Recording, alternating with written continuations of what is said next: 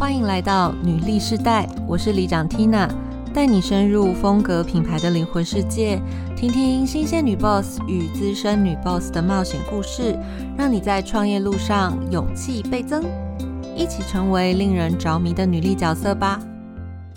Hello，欢迎收听女力世代女人创业。老实说，我是里长 Tina。最近呢，全球都出现很多气候异常的情况。昨天的新闻在印度啊，或者是最近在西安的大水啊、北极融冰啊、加州的森林大火啊，或者是台湾上半年，我自己也是每天盯着水情图，因为都很担心说，哎，我们水库真的超缺水，希望那个毛毛雨会飘到水库的上空。那还好，后来雨季顺利的解围，其实也是帮助台湾度过数十年来最严重的旱灾。那我觉得在这情况下，我就很深刻体验到说，哇，这地球之母已经要发威了。他用非常显性的方式告诉我们每一个人，在过去的生活方式可能已经走到尽头，但身为消费者或者是创业者的我们，除了被动的等待政府跟大企业做一些什么事情，那有没有更积极的方式可以参与呢？那今天我们就邀请到台湾最大循环经济特展的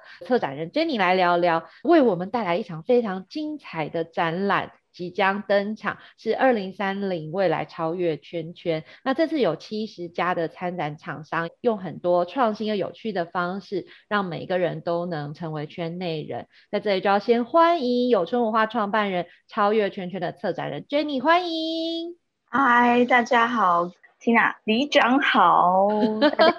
谢谢 Jenny 今天还特别来，因为其实他的展览真的再过四天就要登场，二十六号就要开幕了，所以今天我们就是趁着一大早他还没正正式开工前可以来录影。那我想邀请 Jenny 先自我介绍一下，让大家可以先简单的认识你好吗？大家好，各位听众朋友，大家好，我是超越圈圈的策展人 Jenny。那我最主要成立了有村文化有限公司，最主要是以策展的题目。来做一些品牌的集合跟推广。那我过去其实曾经在 NGO 组织待过，也有在国际职工到柬埔寨，还有日本大地艺术季，甚至泰国。那其实有蛮多的一些国际经验，看到很多的社会议题跟社会的状况。当然，在台湾比较多做的事情也是策展，比较常在华山啊，或者是当代艺术馆、桃园机场的一个策展的经历。那我本身是非常喜欢策展的，因为策展是很有趣，你可以把不同的观点重新的排列组合，可以看到不同的角度。其实这种策展是蛮像在拍电影的，一个荧幕或者是一个角度都会有不同的故事跟不同的画面，那观者呢也会有不同的感受。这是我很高兴我可以投入策展跟成立公司的原因。非常感谢 Jenny，哎，但是我觉得回到刚刚我们开头跟气候变迁有关啊，我觉得这件事情我不知道对 Jenny 来说是不是有很深的感触，因为我觉得现在啊，地球用很像宝宝的方式大哭大闹，告诉我们说，哦，我真的好不舒服哦，这确实会提醒到我说，哎，那在生活里面我们有没有哪一些行动是可以？减缓这个情况的，现在就有很多，比如说减速的运动啊，或者是废弃物再生的议题啊等等。那我知道 Jenny 其实很早期就开始关注这个相关的事情，包含之前是百变旗帜的创办人嘛，然后用很多回收的选举旗啊来做再生利用。那是什么样的内在动力或什么样的缘分，让你愿意投入一个更大的倡议？那有机会把这个全台湾最大的循环经济展呈现给我们。过去做百变旗帜，一直在钻研怎么样让一个废弃物可以提升它的价值，从实物的层次再到精神的层次，所以后面才有机会到当代艺术馆或者是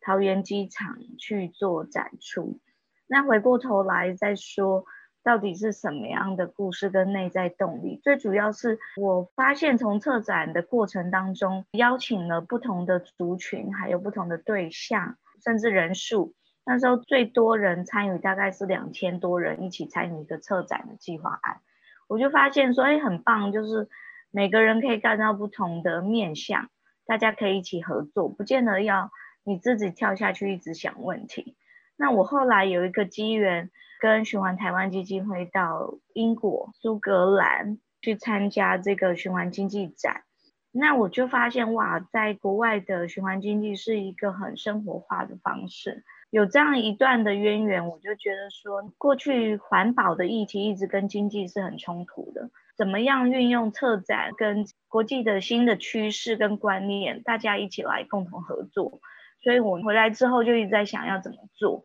在去年的时候已经办了第一届的超越圈圈展了，也是邀集大概五十多个单位，大家一起合作，先有个开始。今年的活动会在松烟，也就是说下礼。拜二开始，十月二十六号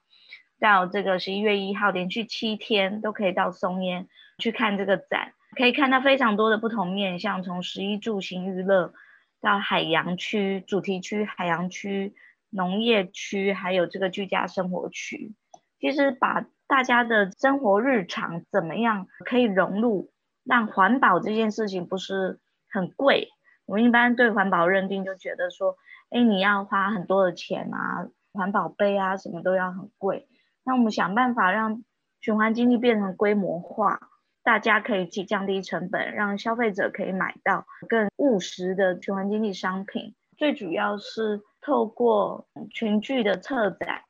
呃，品牌的集合，让更多的，我觉得不管是厂商或者是消费者，大家可以在共同的一个场域，可以有很多的交流。跟很多的进步跟成长，我觉得这是一个很棒的事情。我过去的经验累积到现在，不敢说是全台湾最大的循环经济策展人，但是比较想要做到的是最独特的，把台湾的特色可以呈现出来。用非常棒的地方创生或文化艺术的部分去做融入。对对对，你，因为确实我这一次也有看到二零三零的超越圈圈的活动手册，然后里面真的有很多很有趣的厂商，就是像刚刚 Jenny 说，他是用在地创生的方式，结合在地的议题啊，或者是在地的产物啊，有机会可以再重新发生。但讲到小的这些新创的故事之前，我也想要有机会可以让更多听众朋友知道。说，哎，其实这些东西真的已经出现在我们日常了，所以我就有知道说，哎，台湾其实有不少大企业，因为环保署把二零二零定为台湾的永续元年，所以大企业呢也开始推动减碳跟循环经济的。部分有很多品牌，或者是我们平常能够接触到的公司，比如说像 Seven Eleven 啊，或者是现在可能大家股票都有买一点的台积电啊，都开始实行减碳的行动，那也因此产生了很多新创的机会。所以这一次的展出里面有没有哪一些大品牌可能是跟大公司合作达成减碳，或者是他是自己在做这些产品服务，然后比较知名的，然后已经出现在我们生活周围的呢？大家分享几个品牌，像这个佩克家，它做网购包装的重复循环，也跟 Seven 还有很多的据点去做配合。还有像爱马仕，大家比较知道的头皮净化液，那他们最主要得到摇篮到摇篮的同级认证。那这个眼棒，他们自己本身的企业也常在推绿色行动，不管是净滩啊，或者是净山，甚至是关怀社区的活动。那我觉得这些都是非常棒的品牌，还有一个是和荣宇长。那和荣宇长比较特别的是百年的企业，其实一个企业要经营到一百年，它的第一代、第二代、第三代的传承是非常的不容易。如果比较知道我们盖的被子或者睡的枕头，里面事实上有一些这个羽绒，如果你买的是羽绒被或者是羽绒枕的话，现在事实上都已经可以做到回收了。在欧洲，就是回收羽绒用二次料是很正常的事情。那欧盟已经比我们提早很多，在定定这个环境政策了。百年企业这个和荣羽长，他们也开始跟一些知名饭店合作。哎，你不一定要买一颗枕头或一个棉被，可以用租赁的方式，让这个生产厂商变成一个服务品牌的厂商。我们不是在卖商品，而我们是在。做商品的服务，我觉得这些企业的概念都很好。那大家怎么样一起集合起来变成规模化？像我们自己有春文化的策展平台，我们也开始跟大公司合作做减碳的组合。中秋节大家送礼不见得要再送柚子或者送月饼，那可以有更多不同的独特性的礼品的组合，来跟一些大品牌、大公司来做合作。那对于这些大公司，他们确实也有这样的需求。循环经济从需求点切入是比较好的。有一些环保啊，或者是教育。没办法永续的原因就是，如果大家都用一种很同情或者是一种慈善的观点，事实上是很难持续进行的。但至少我看到目前参与的七十多个循环经济品牌，在这一次的策展里面呢，大家其实蛮务实的。不见得是每个人都一百分，但是大家愿意一起前进，更进步。有个问题想问 Jenny，比如说像我们知道这次的展览叫循环经济展啊，或是你刚刚有说循环经济融入日常，可是我猜大部分的听众朋友可能对于到底什么叫做循环经济不是那么的了解，可不可以在这边请 Jenny 简单解释一下，到底要做到什么样子才叫做循环经济嘞？它有不同的面向跟不同的层次了。一般来说，比较专业一点术语的话，它会分工业分解跟生物分解。工业分解大家可以理解是保特瓶抽丝，它原本是保特瓶，抽丝之后转换成另外一种物质，把它变成衣服。那生物分解的话，就是会像我们其中一个品牌叫 Zero Grain，它用纸跟棉去做成提袋。结束之后呢，你把它放到土里面，它会自然分解。大概分这两种情况，比较平民化或者是生活化的概念了解的话，大家就可以去想一个产品的生命周期，从它生产消费到最后走到坟墓的这一端，一般都是一条线的线性思考。结束之后就结束了。最早期做这个百变棋子，它生产出来之后变成广告宣传物。最后十四天之后，它就烧掉就结束了。但是我们如果可以做到循环经济，这个价值是怎么样 upgrade 的升级，而不是降级。就像我们先前有做的，像其实玫瑰花或布啊，一个小小的材料包，呃，不要让这个废弃物它马上就是进到焚化炉，它可以多延长它的生命周期。但最理想的状况是大家串联起来。这些工厂的废弃物，它的脚料或者它的废料可以变成下一家的原物料，这样不断的循环跟使用。我觉得用比较浅显，大概大家去想一个产品的生命周期，怎么样可以不断的重复在使用的这样的一个方式会比较简单。听起来确实是有机会在日常里面发生，但好像还是有点抽象。但是我记得刚刚 Jenny 在一开始的时候有提到说，哎，现在台湾呐有很多在地创生的公司或者是新创企业，他们用一些更有趣的方法来解决这个环境的问题，包含你刚刚说材料的再生利用啊、废弃物的运用啊等等。在这次的展览里面呢，我们有没有机会在会场里面？看到这些有趣的公司能不能举几个例子让我们了解一下？我想分享一个最近比较红的有鱼的 T 邦的循环眼镜，蛮有趣的。大家知道这个渔网眼镜，它是用废弃渔网再把它变成塑料粒子制成眼镜。品牌目前总共有我记得是三款的颜色，也有做到墨镜，大家也可以去配眼镜。有趣的是说，因为大家镜框用久了，可能会有一些损坏，你还可以回收给品牌商，那品牌商再去做处理，可以达到我刚才讲的，哎，这个产品生命周期不是眼镜用完之后你不想要它就丢掉，你还可以再回给这个品牌商，让它持续在做循环。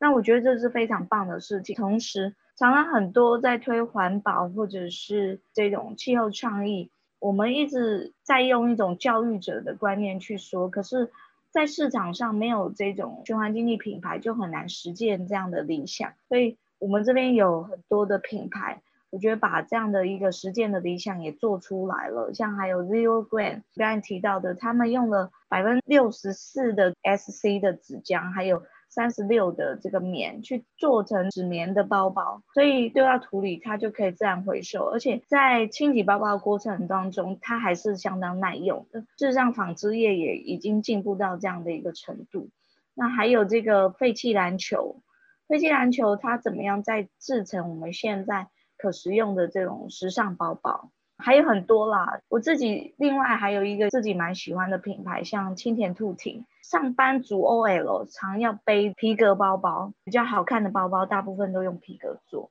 那他现在倡议用这个树叶做成的包包，还有这个树皮革，不用牛皮，用树皮革做成的包包，我都觉得非常的务实，提供消费者可以在选择上呃有一个评价，同时又可以不会让环保好像只是一个口号，可以持续支持的一些商品。那我觉得这些都是非常棒的循环经济伙伴。如果大家有机会到超越圈圈的现场，一定要来看，因为我们这一次的策展呢，有一个非常特别的活动，就是循环经济游乐园。我们准备了大概两千五百份的礼物，这总价值大概超过二十万。我们把它放到夹娃娃机里面，蛮有趣的，就是这个夹娃娃机。可以夹到我刚才说的像树皮革包包的东西，价值蛮高的，所以大家只要密切的留意二零三零超越圈圈的官网，就知道怎么样可以拿到很棒的循环经济的小礼物。哇，太好了！听起来这个循环经济展其实一点都。不会觉得距离很远的。其实，在日常生活里面，我们很多用品现在都已经越来越往这个议题靠近了。然后也有很多，我觉得在概念上啊，或者是现在设计感的呈现上啊，已经都非常符合日常使用了。那可不可以请 Jenny 再简单介绍一下这一次的超越圈圈展览，再提一下时间点，让我们知道可以在哪里找到你们？时间点在十月二十六号星期二，一月一号星期一。总共七天的时间，大家可以在松山文创园区的北向制烟工厂，那我们是比较靠近仓库群跟四号出口，那大家就可以找到我们，非常容易。这次策展大概有一百五十平，七十多个厂商，呃，不同角度的加入。那我刚才有提到这个循环经济游乐园是这个最热门的地方，因为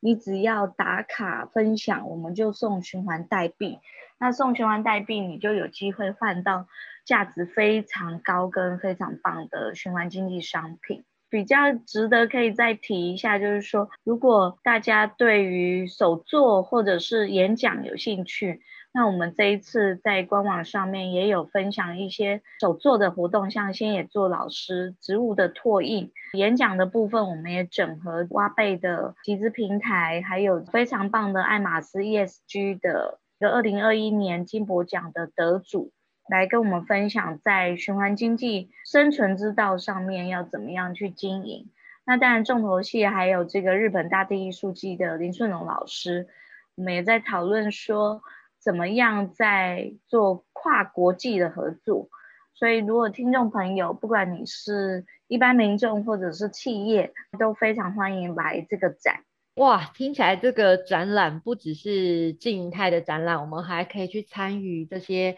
手作啊，或者是听演讲啊，然后也可以在循环经济游乐园里面可以认识更多循环经济的品牌。不过啊，我觉得这次展览虽然时间已经相对很长了，有七天的时间，但是也有一些朋友可能不在大台北地区。那如果是这样的话，他们可以怎么样参与这个展览呢？